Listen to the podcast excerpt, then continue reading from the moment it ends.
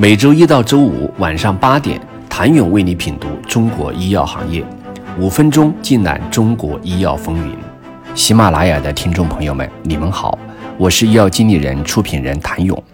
近日，全国上下大幅度降温，提醒着我们，二零二零年的年关不远了，同时也意味着国家医保大门将再次打开。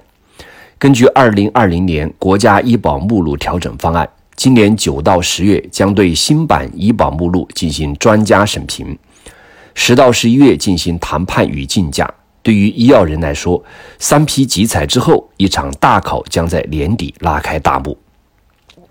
与此同时，今年的医保目录初审药品达到七百余个，众多争议品种、热门品种、省级增补品种都将进入一场票选和谈判之战。还有一些外资药企更是要在今年将自己的全球重磅品种放上中国的谈判桌，意义自然不言而喻。二零二零年的医保目录调整通过企业申报的形式开启，目前通过初审的名单中有约七百五十种药品，其中今年由于各省医保目录出清，符合进入五个级以上省级医保目录情况的，可申请纳入国家医保。因而，今年涌入了大量符合这一情形的药品，占到了初审药品的百分之六十五以上。大量药品通过初审，后续还将进入专家评审和谈判竞价程序，通过率仍然未知。二零一九年医保谈判的一百五十个药品中，最终九十七个谈成，而今年品种更加复杂，业内普遍预计通过率将打下新低。还有大胆的猜测认为，能通过一百个就算是比较高的水平了。地方增补一度是除国家医保目录调整之外最主要的准入路径。二零一七年、二零一八年，十五个省区的相关统计数据显示，每个省份医保乙类目录至少增补两百个药品，有的省区增补药品达到五百个，最多的上海市增补药品近两千个。但地方医保已经全面失去增加和减少全部医保乙类目录药品百分之十五的权利，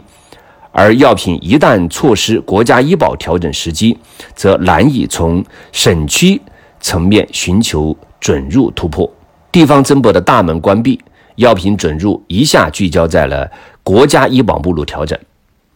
而今年通过初审的四百九十三个省级增补药品进入。国家医保的机会有多大？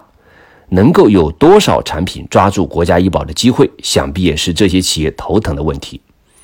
今年本土企业将与外资在一系列直接竞品中迎来对决，例如三代 EGFR 靶向药阿斯利康的奥西替尼已经进入了国家医保，但今年需要重新确定支付标准，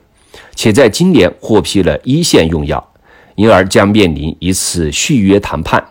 而来自豪森的国内首个三代 EGFR 靶向药阿美替尼于今年刚刚获批，两款重磅产品面临一次正面对决。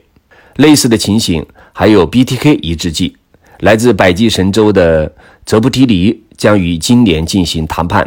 而伊布替尼则面临医保支付标准的调整。此外，几款糖尿病药品、艾滋病药品等都有内外资企业直接竞争的情况。对于外资企业来说，降价其实存在诸多困难，而要平衡全球市场并得到总部支持，因而内外资企业谁能够打出更大的折扣，看点十足。想了解国家医保目录调整会有哪些问题，请你明天接着收听。谢谢您的收听。想了解更多最新鲜的行业资讯、市场动态、政策分析，请扫描二维码或添加医药经理人微信公众号“医药经理人”——医药行业的新闻与资源中心。我是谭勇，明天见。